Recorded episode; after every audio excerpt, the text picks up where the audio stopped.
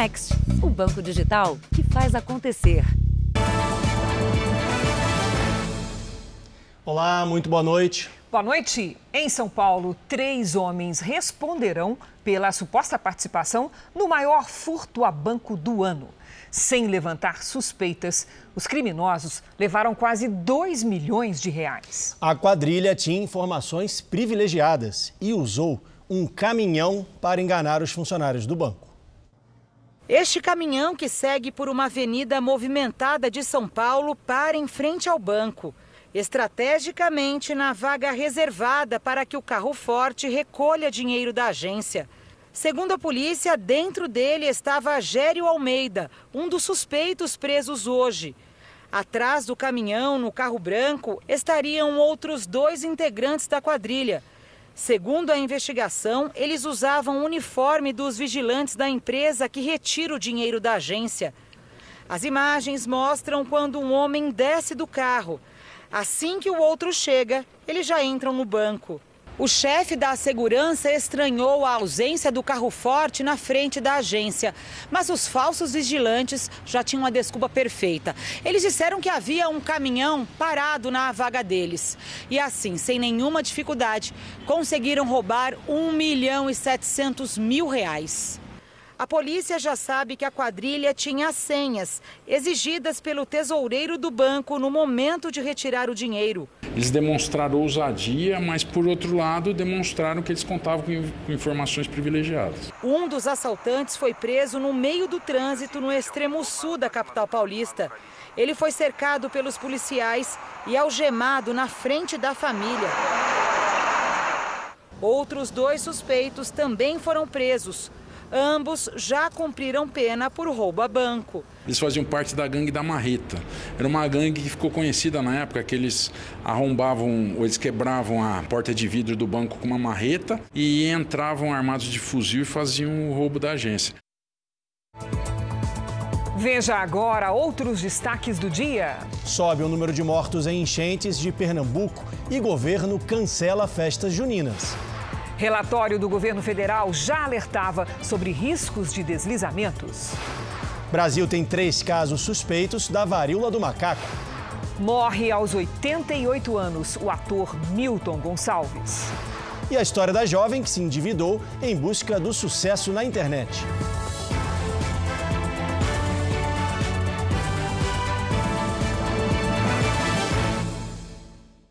Oferecimento: Bradesco. Entre nós, você vem primeiro.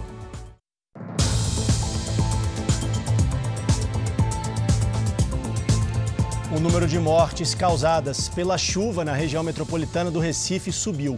No momento, já são 91 vítimas fatais. 25 pessoas seguem desaparecidas e 6.170 estão desalojadas ou desabrigadas. 14 cidades de Pernambuco estão em situação de emergência. Depois de dois dias de buscas, os corpos de Leandro e Andresa foram encontrados. Os pais contaram com a solidariedade dos vizinhos para remover a terra. Parentes do casal pagaram para alugar esta máquina. Se não alugasse a máquina, a gente estava até procurando até agora. Porque com a mão não ia conseguir tirar, né? Porque muito barro muito barro mesmo. É um desastre de proporção nunca antes vivida pelo povo pernambucano. Milhares de pessoas estão desabrigadas. Até agora, sete estados brasileiros se mobilizaram para enviar equipes do Corpo de Bombeiros que podem ajudar no resgate dos desaparecidos.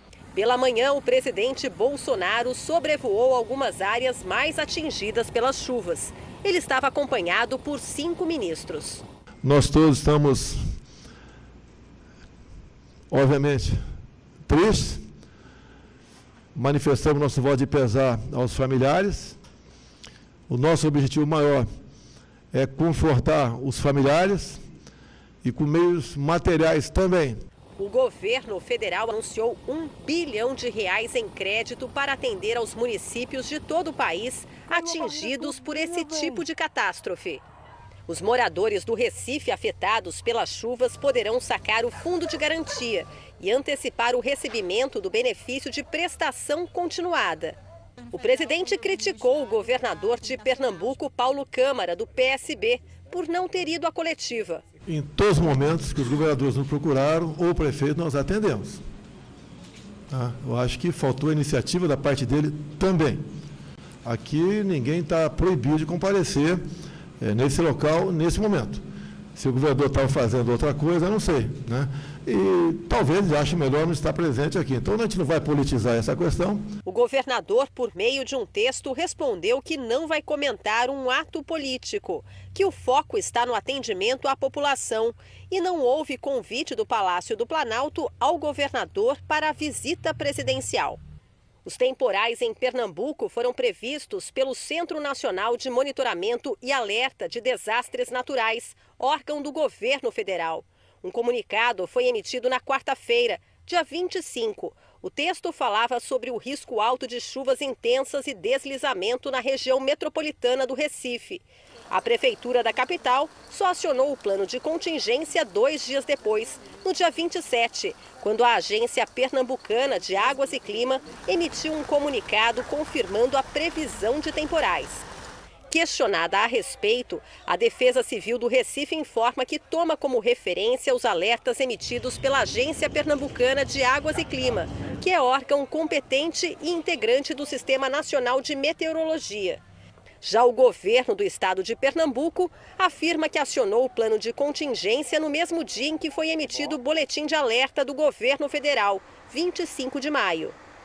As festas juninas em Recife foram suspensas e 15 milhões de reais que seriam gastos nos eventos serão direcionados às famílias afetadas. As chuvas diminuíram de volume, mas devem continuar com intensidade moderada até sexta-feira no Grande Recife, na Zona da Mata. Ana recebeu este aviso da Defesa Civil de Jaboatão dos Guararapes, na região metropolitana. O barranco nos fundos da casa onde ela mora pode desabar a qualquer momento.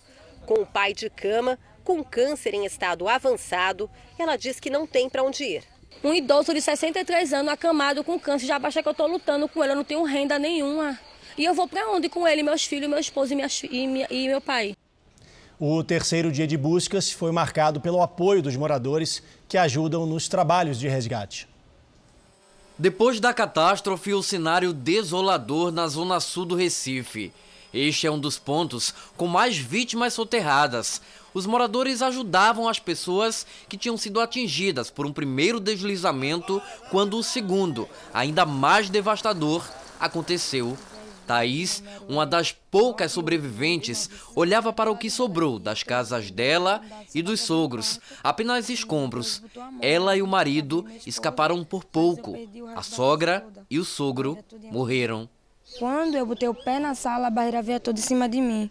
Eu não tive reação nenhuma. Aí meu esposo me puxou para dentro do quarto. Aí comeu minha sala todinha barreiras. Assim como Thaís, várias pessoas perderam tudo o que tinham. Grito desesperador, muito grande. Eu me levantei, eu disse a meu marido, levanta, que a barreira da casa de Dona Miriam está caindo. O segundo deslizamento deixou mais de 20 pessoas soterradas. Nas primeiras horas, sete pessoas foram retiradas da terra pelos próprios moradores, duas com vida. Entre mortos e desaparecidos, são 14 vítimas. Esse aqui foi estabelecido pelos bombeiros como ponto limite para a equipe de reportagem ficar em segurança. Daqui a gente só consegue ver o primeiro ponto de deslizamento. O segundo fica bem mais para dentro, mais longe. A grande questão é que daqui para frente não é uma área segura, inclusive porque há várias barreiras que podem deslizar a qualquer momento. Os moradores foram alertados, mas muitos não têm para onde ir por isso, ainda assim, ficam no risco. Nesta rua, uma cratera aumenta a cada dia. Fiz minha casinha aqui agora há pouco. Infelizmente, a gente tá com medo, né? Quer dar um, um, um auxílio de 200 reais. A gente vai alugar a casa onde? Por 200 reais. Mal como direito. Não estou com muito medo de dormir. Quando chove, eu já fico muito assustada. A gente está num período de chuvas, o acumulado foi muito grande, então, desde já, a população que está em área de risco tem que sair do seu local, procurar um local seguro para se abrigar e abrigar seus familiares. Ainda nessa edição, novas informações sobre as chuvas em Pernambuco. Vamos agora ao Rio de Janeiro, porque a polícia aguarda o resultado da perícia no carro do ex-assessor do vereador Gabriel Monteiro. O ex-funcionário morreu num acidente três dias depois de prestar depoimento contra o antigo chefe e pedir proteção à Câmara Municipal porque estaria sendo ameaçado. O advogado do vereador Gabriel Monteiro tentou entrar no velório e foi expulso. Vai embora, rapaz! Sem vergonha, você é sem vergonha! Vai embora! Vinícius Vitese morreu depois de capotar o carro nessa estrada, na região serrana do Rio. Ele tinha 33 anos e estava com uma amiga que sobreviveu. Em depoimento, ela disse que durante a viagem o veículo apresentou problemas, que acreditou ser gasolina adulterada. O carro foi examinado por peritos que buscam indícios de adulteração. Vinícius foi assessor de Gabriel Monteiro na Câmara Municipal até abril deste ano. O vereador, que é ex-policial, é acusado de estupro, assédio sexual e manipulação de vídeos na internet. Três dias antes do acidente, Vinícius prestou depoimento no Conselho de Ética da Câmara de Vereadores e usava um colete à prova de balas porque estaria recebendo ameaças. Ele foi ouvido no processo que pode decidir pela cassação do vereador e pediu para ter seguranças. O pedido de proteção também seria estendido a outro ex-funcionário de Gabriel Monteiro, que já prestou depoimento na Câmara Municipal. A mãe de Vinícius disse que estava ciente das denúncias que o filho fez contra o vereador, mas não acredita que o filho tenha sido vítima de um atentado. Eu não creio nisso. Eu não, tenho, eu não creio que Gabriel Monteiro tenha alguma coisa a ver com isso, não. Sinceramente, não. Para mim, realmente foi uma fatalidade. Na internet, Gabriel Monteiro se defendeu e disse que o ex-assessor estaria forjando provas contra ele e lamentou a morte. A polícia informa que a morte de Vinícius Vitese está sendo tratada como um acidente, já que nenhum indício, por enquanto, aponta para um atentado. A família do homem morto por asfixia dentro de um carro da Polícia Rodoviária Federal em Sergipe e a Ordem dos Advogados do Brasil pediram que os agentes envolvidos no caso sejam presos. Os advogados da família de Genivaldo Santos entregaram um ofício solicitando as prisões na sede da Polícia Federal de Sergipe. Já a OAB fez o pedido ao Ministério Público Federal. Uma comissão formada por policiais rodoviários de outros estados vai acompanhar as investigações. Genivaldo morreu por asfixia e insuficiência respiratória. Vídeos mostram que depois de imobilizar o homem com violência, os agentes jogaram gás lacrimogênio no porta-malas de uma viatura enquanto ele estava dentro. Os três agentes envolvidos estão afastados das funções.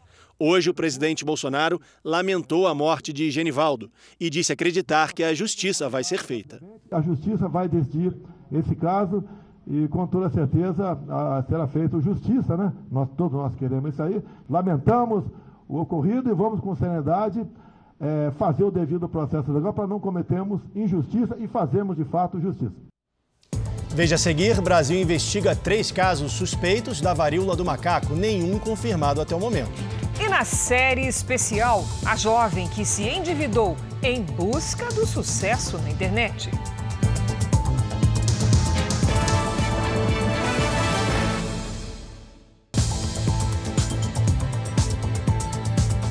Segundo o Ministério da Saúde, o Brasil tem nesse momento três casos suspeitos de varíola do macaco.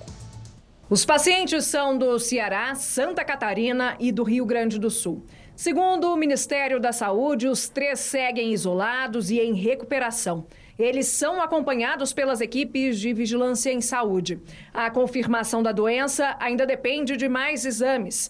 O alerta veio menos de uma semana depois da Argentina confirmar o primeiro caso da varíola do macaco no continente sul-americano. A Câmara Técnica do Ministério da Ciência e Tecnologia não descarta a possibilidade da chegada da varíola do macaco ao Brasil, já que é intenso o fluxo de passageiros vindos da Europa e de outros países com casos confirmados, como Estados Unidos e Canadá. Estudos apontam pelo menos 420 infectados no mundo e 125 pacientes em investigação. É uma situação que exige das autoridades sanitárias é, um monitoramento, mas conforme a própria Organização Mundial de Saúde já tem reiterado, não é algo que leve a uma preocupação é, de maior intensidade para o sistema de saúde. A pessoa infectada apresenta febre, dor no corpo, dor de cabeça e cansaço. Bolhas que aparecem primeiro no rosto também se espalham pelo resto do corpo, atingindo mãos, pés e até os órgãos genitais.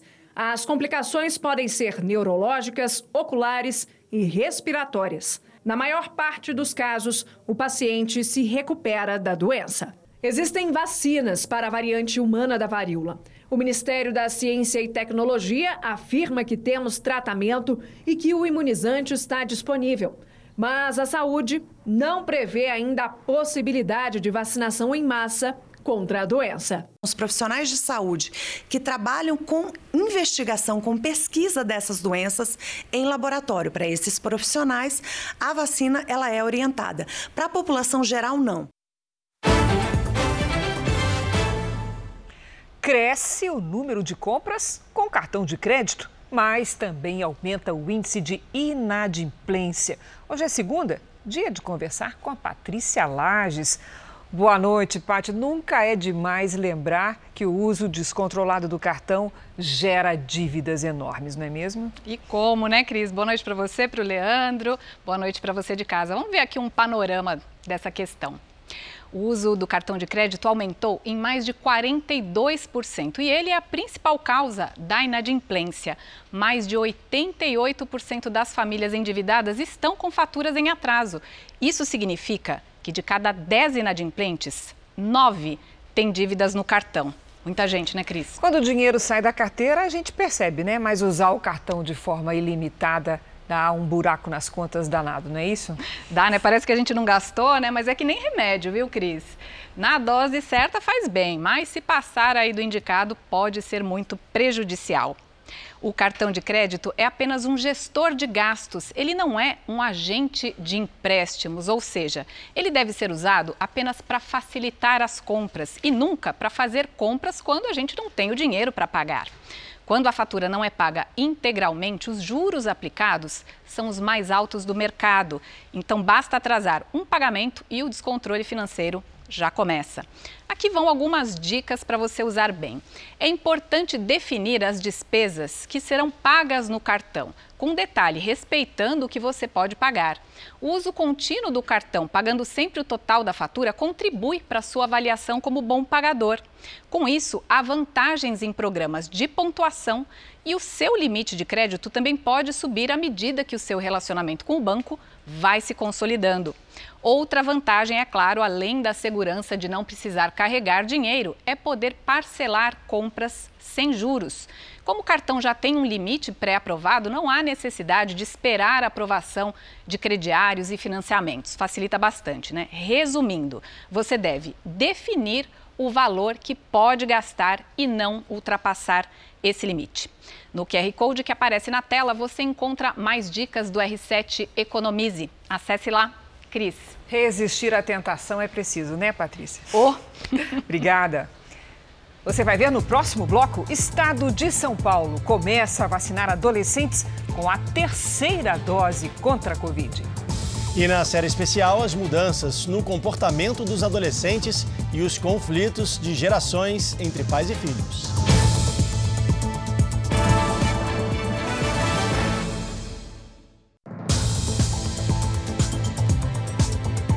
O Jornal da Record vai direto ao vivo a Brasília, porque a comissão que avaliou o teste público de segurança das urnas eletrônicas concluiu que os equipamentos são seguros. Quem tem os detalhes é o nosso especialista em questões de justiça, Clébio Cavagnoli. Boa noite, Clébio.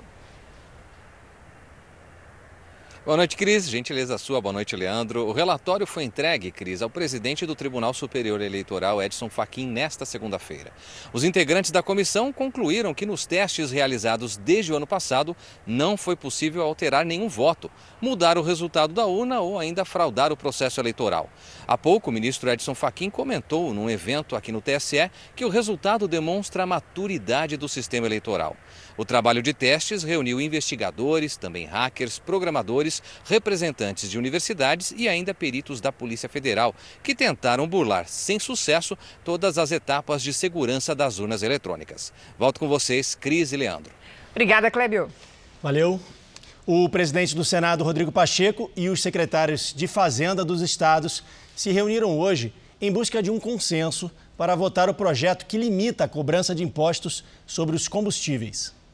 O presidente do Senado ouviu que a possível aprovação do teto de 17% da alíquota do ICMS causaria um rombo nas finanças de estados e municípios de até 83 bilhões de reais. Isso porque o ICMS é um imposto estadual. Os secretários pediram a aprovação da reforma tributária, parada na Comissão de Constituição e Justiça do Senado, e do projeto que cria uma conta de estabilização dos preços dos combustíveis, usando parte do lucro da Petrobras para segurar a inflação. Proposta que já havia sido aprovada no Senado, mas que não avançou na Câmara. O projeto que limita a cobrança do ICMS para combustíveis, energia elétrica, gás de cozinha, transporte público e telecomunicações foi aprovado pela Câmara dos Deputados sem dificuldade, mas no Senado há mais pressão dos governos estaduais. Rodrigo Pacheco pretende ouvir secretários de Fazenda e governadores ao longo do mês de junho. Depois, o texto vai ser votado diretamente no plenário do Senado. Nós temos essa obrigação de darmos é, aos secretários de Fazenda dos estados essa oportunidade para essas ponderações, para essas sugestões, para eventual aprimoramento do texto, mas há o compromisso de se pautar no plenário do Senado esses projetos que vieram da Câmara dos Deputados. Começou hoje em todo o estado de São Paulo a aplicação da terceira dose da vacina contra a Covid em adolescentes de 12 a 17 anos. Assim que soube da liberação da terceira dose para adolescentes, a Fabiola já separou a carteirinha da filha. E hoje elas vieram para o posto. Estava muito ansiosa, já esperando, já acompanhando o noticiário no jornal para sair, para ser liberado logo. E no primeiro momento que eu pude trazer a Fábia, a gente está aqui. A Fábia também estava ansiosa por este momento. As aulas dela chegaram a voltar para o sistema online na semana passada por causa dos casos de Covid entre os colegas de sala. Amanhã a gente já vai levar nossa carteirinha para mostrar terceira dose para todos os professores, porque a nossa professora, ela já é uma senhora, assim, pegou Covid e ela disse que só conseguiu sobreviver por causa da terceira dose. Antes o reforço só era indicado para adultos, mas o Ministério da Saúde passou a recomendar também entre 12 e 17 anos. E ele deve ser aplicado a partir de quatro meses depois da segunda dose. As vacinas liberadas para os adolescentes são a da Pfizer e a Coronavac. A dose de reforço aumenta a proteção numa faixa etária em que a doença também pode levar a casos graves. Do início da pandemia até a metade deste mês, segundo dados do Ministério da Saúde, mais de 8 mil jovens entre 12 e 17 anos foram internados com Covid-19. E a letalidade nos hospitais chegou a 9% entre esses pacientes. 729 adolescentes brasileiros morreram por causa da doença. Abaixo dos 12 anos, a imunização continua sendo em duas doses. Já entre os adultos que devem receber a terceira dose, o número de brasileiros em atraso preocupa os especialistas. Mais de 54 milhões de pessoas que já poderiam ter tomado o reforço não voltaram aos postos de saúde. Essas doses de reforço, elas ajudam e muito a melhoria da imunidade e, consequentemente, redução dos quadros graves. Então é fundamental que as pessoas façam a terceira dose e, no caso dos idosos ou dos imunossuprimidos, que tenha a quarta dose. A Carla acabou retardando em dois meses o reforço, mas hoje botou a vacinação contra a Covid em dia. Você vai fazendo uma coisa, outra e acaba esquecendo de vir. Mas eu sabia, tinha que ter um consciência de que tem que tomar, né? O Jornal da Record faz uma pausa de 30 segundos. E na volta você vai ver as informações mais recentes da tragédia em Pernambuco. Vamos agora ao vivo para Recife falar com a repórter Ingrid Gribel, que acompanha a tragédia no estado de Pernambuco. Ingrid, boa noite para você. A busca por desaparecidos continua aí? Boa noite, Leandro. Boa noite, a Cris. A todos que acompanham o Jornal da Record, sim, as buscas continuam, mesmo durante a noite, debaixo de garoa, como é o caso agora, são interrompidas apenas em caso de temporal, por causa do risco oferecido aos bombeiros e aos soldados do Exército que participam das escavações.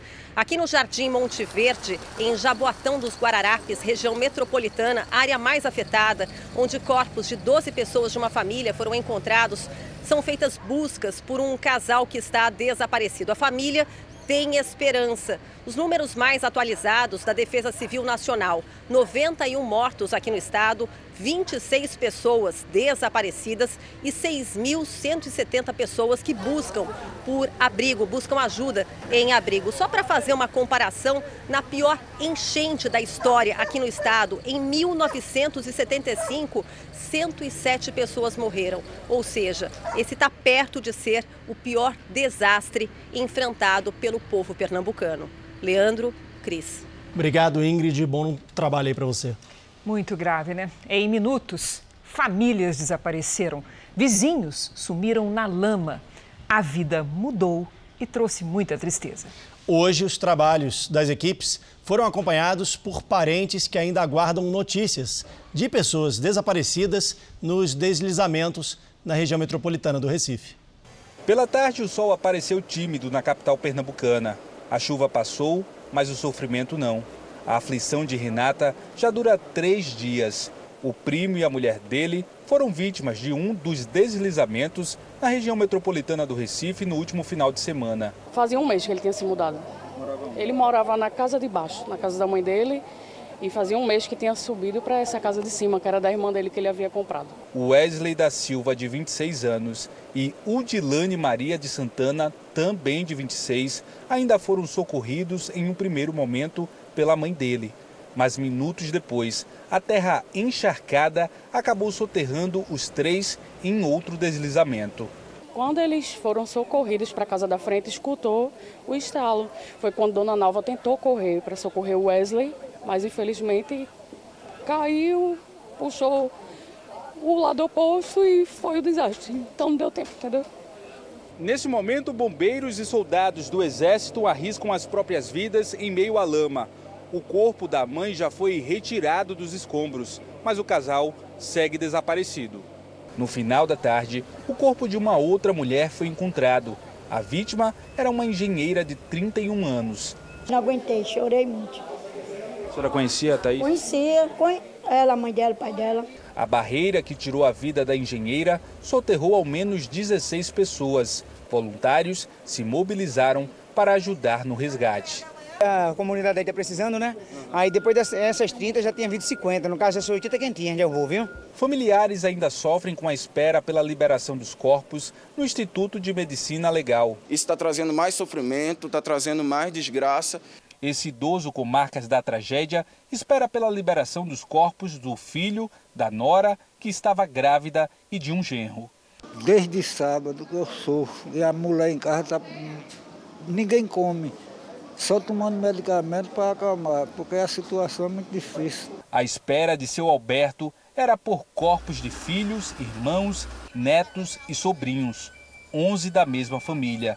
Ele só queria enterrar todos de uma vez. É uma dor muito grande, perder tudo, tudo, tudo. Já em Alagoas, 33 cidades estão em situação de emergência. Entre elas, a capital, Maceió, três mortes foram confirmadas.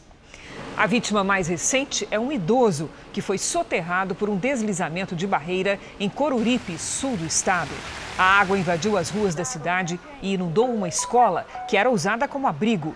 Em algumas regiões, choveu em dois dias, o que era esperado para todo o mês de maio. Dezenas de pessoas estão desalojadas ou desabrigadas na região metropolitana de Maceió. As mortes provocadas pelas chuvas são uma tragédia anunciada, a gente sabe. Acontecem várias vezes ao ano em todo o Brasil. E a causa quase sempre tem relação com a falta de moradias populares em locais adequados. É um olhar de saudade e tristeza. A casa onde Dona Renata morou por mais de 30 anos, em Franco da Rocha, região metropolitana de São Paulo, hoje não passa de um monte de entulhos. Na hora que eu vi, eu vi o fumaceiro branco. Aí quando eu corri para a rua, que eu chego aqui, eu vi um monte de bananeira descendo com barro e tudo descendo e tampando tudo, e as casas caindo em carro e tudo. Exatamente quatro meses depois do deslizamento de terra aqui em Franco da Rocha, a imagem onde tudo aconteceu ainda impressiona. Naquele 30 de janeiro choveu quase o dobro do que era esperado para o mês inteiro. Entre 50 e 60 casas que existiam aqui nessa área simplesmente desapareceram, muitas levadas pela enxurrada, outras demolidas depois porque ficaram com a estrutura comprometida. Só aqui, 18 pessoas morreram.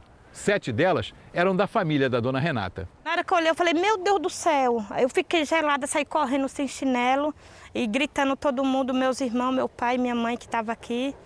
Aí a gente saiu todo mundo correndo para a rua. Pelo menos 48 pessoas morreram no estado de São Paulo nas enchentes do início do ano. Em 15 de fevereiro, um temporal seguido de enchentes em Petrópolis, região serrana do Rio de Janeiro, deixou mais de 230 mortos. Foi a pior chuva em 90 anos e a maior tragédia na história da cidade. Em Minas Gerais, foram pelo menos 30 mortes por causa das chuvas só esse ano. Segundo especialistas, enchentes e deslizamentos de terra são os desastres que mais deixam vítimas no Brasil. As faltas de planejamento urbano, medidas preventivas e planos de contingência agravam a situação. A gente não tem é, uma política robusta, consistente para as cidades no Brasil. Isso é um paradoxo, porque a gente vive num país é, predominantemente urbano. 85% da população vive em cidades. As áreas mais afetadas são as que concentram a maior população, principalmente as mais vulneráveis. O que a gente teve e continua tendo são obstáculos para o acesso à terra urbana adequada, bem localizada, é, com moradia adequada e bem localizada para a classe trabalhadora, para a população de baixa renda né, é, viver. A dona Renata hoje vive de aluguel num pequeno apartamento com os três filhos e a calopsita Nenê. Ainda sonha com a própria casa. Eu queria estar no meu lugar, né? Mas a gente tem que ir vivendo do jeito que Deus quer, né? A polícia do Rio de Janeiro começou a analisar os dados do celular da madrasta suspeita de envenenar os enteados. A perícia no celular de Cíntia Mariano Dias Cabral é considerada fundamental para a investigação. Conversas por meio de aplicativos e redes sociais vão ser analisadas. A polícia vai ter acesso às mensagens, mesmo que já tenham sido apagadas. Bem como também eventuais pesquisas em, navegadores na internet sobre veneno, sobre é, chumbinho, sobre efeitos, onde compra, enfim. Cíntia Mariano Dias Cabral é suspeita de colocar chumbinho na comida dos enteados. O produto vendido de forma ilegal é usado para matar ratos. Bruno Carvalho, de 16 anos, chegou a ser internado, mas sobreviveu. O prontuário do adolescente no hospital confirmou o envenenamento. Agora a polícia investiga se a irmã dele, Fernanda Cabral, também foi envenenada. Fernanda morreu em março depois de comer uma refeição preparada por Cíntia. Ela apresentou sintomas parecidos com os do irmão. Em uma carta publicada em uma rede social, o filho de Cíntia voltou a incriminar a mãe pela morte da meia-irmã. No mesmo texto, Lucas Mariano Rodrigues afirma que foi surpreendido ao saber que Cíntia o havia acusado na delegacia. Quatro dos doze profissionais de saúde chamados para depor já foram ouvidos. Todos eles afirmaram que não desconfiaram de um possível envenenamento de Fernanda. A madraça também é suspeita de envenenar mais pessoas, entre elas outro enteado, que na época tinha seis anos de idade.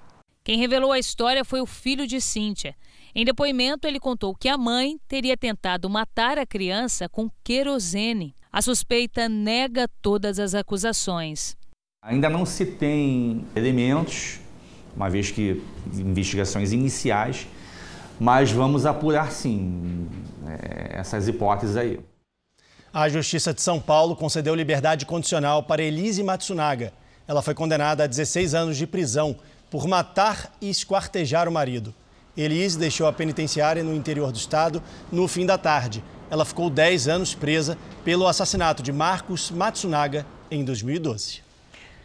Vamos a mais uma pausa de 30 segundos. E na volta, morre aos 88 anos o ator Milton Gonçalves.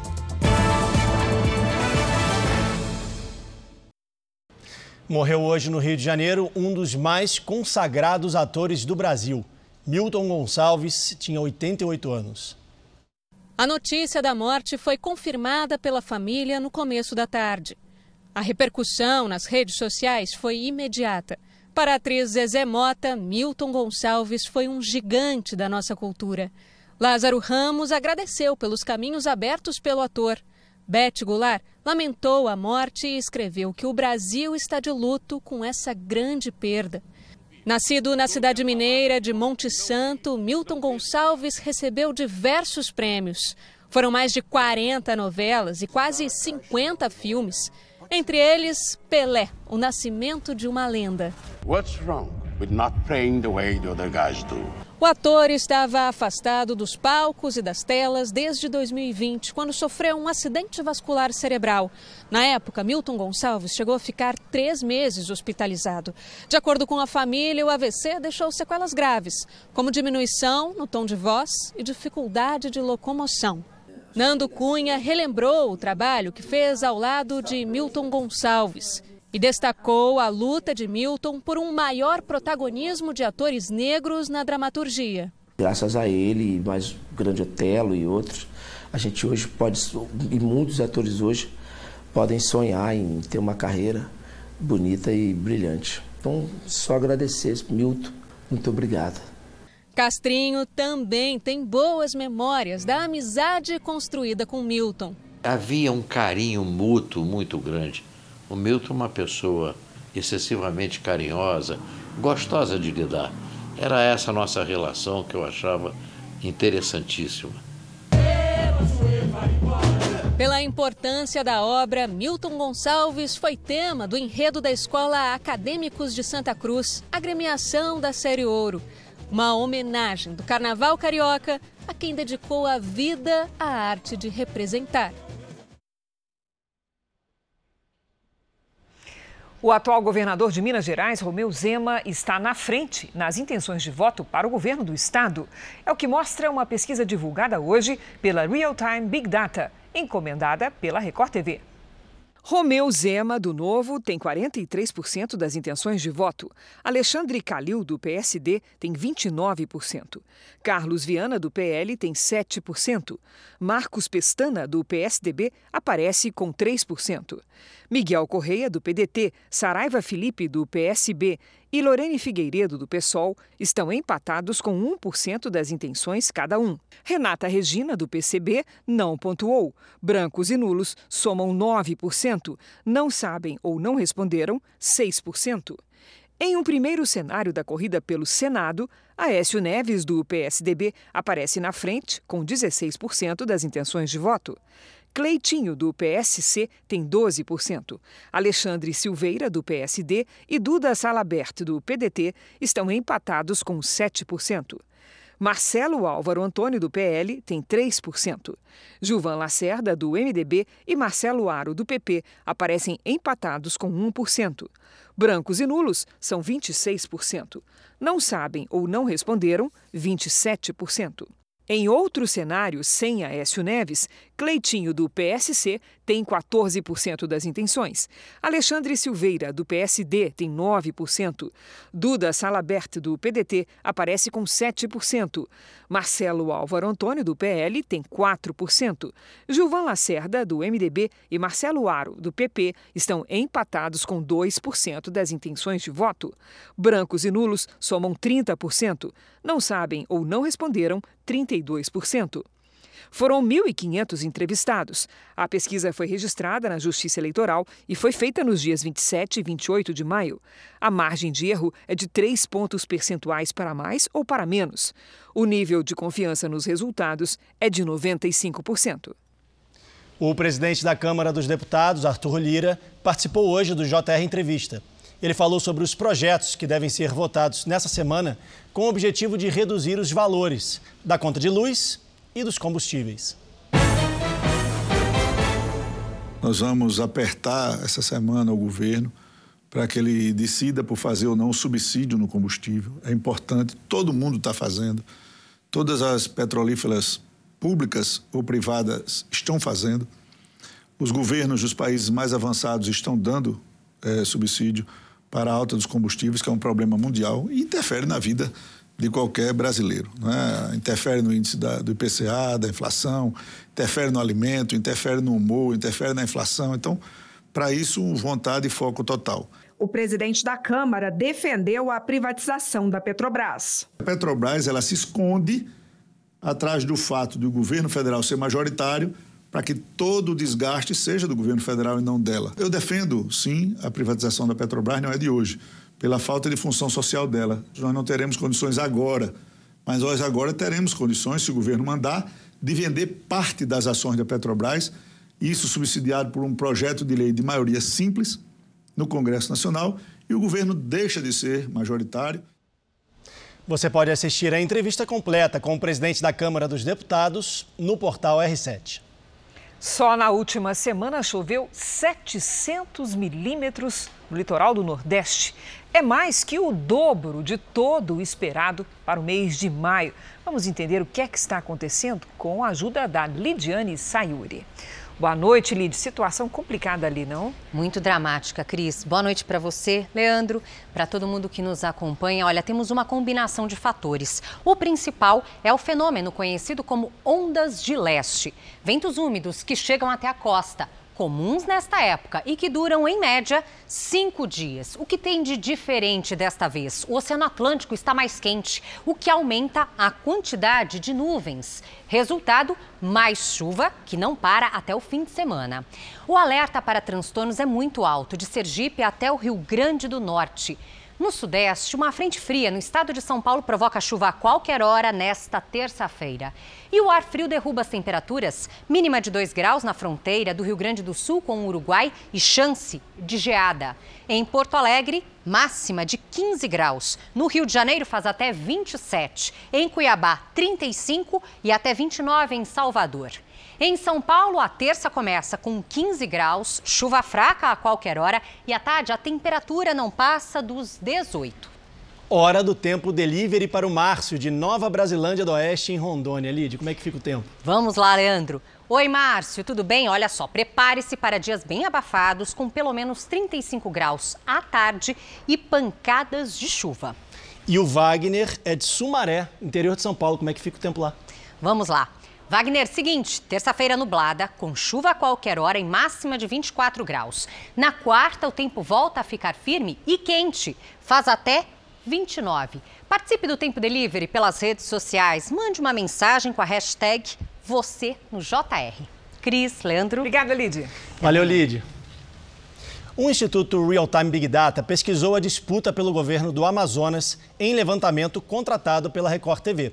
A corrida mostra um empate técnico na liderança, em dois cenários diferentes. Amazonino Mendes, do Cidadania, tem 29% das intenções de voto. Está em empate técnico com o atual governador Wilson Lima, do União Brasil, que tem 23%. Eduardo Braga, do MDB, aparece com 17%. Ricardo Nicolau, do Solidariedade, tem 6%. Henrique Oliveira, do Podemos, tem 4%. Carol Braz, do PDT, vem em seguida com 3%. E Marcelo Amil, do PSOL, tem 1%. Brancos e nulos são 9%. Não sabem ou não responderam, 8%. O segundo cenário não tem Amazonino Mendes. O atual governador Wilson Lima, do União Brasil, aparece com 26% das intenções de voto, em empate técnico com Eduardo Braga, do MDB, que tem 22%. Plínio Valério, do PSDB, tem 13%. Ricardo Nicolau, do Solidariedade, tem 8%. Em seguida vem Henrique Oliveira, do Podemos, com 5%, Carol Braz, do PDT, com 4% e Marcelo Amil, do PSOL, com 1%. Brancos e nulos são 10%, não sabem ou não responderam 11%. Na corrida pelo Senado, Arthur Virgílio Neto, do PSDB, aparece com 22% das intenções de voto. Omar Aziz, do PSD, e Coronel Menezes, do PL, estão empatados com 16%. Luiz Castro, do PDT, tem 10%, e Chico Preto, do Avante, têm 7%. Brancos e nulos somam 15%.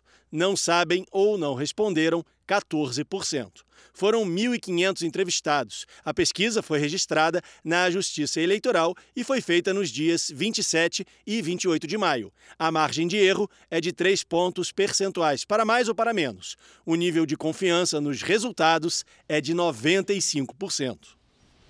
O Jornal da Record faz uma pausa de 30 segundos. E na sequência você vai ver os exageros dos adolescentes para colecionar curtidas nas redes sociais. As transformações impostas principalmente pelo mundo digital aumentaram a distância entre pais e filhos e tornaram a educação familiar um desafio para quem tem jovens em casa. Mas um olhar atento revela que muitas questões de hoje são, na prática, bem parecidas com as de antigamente. Esse é o tema de Todas as Garotas em Mim, a nova série da Record TV, que estreia no dia 7 de junho.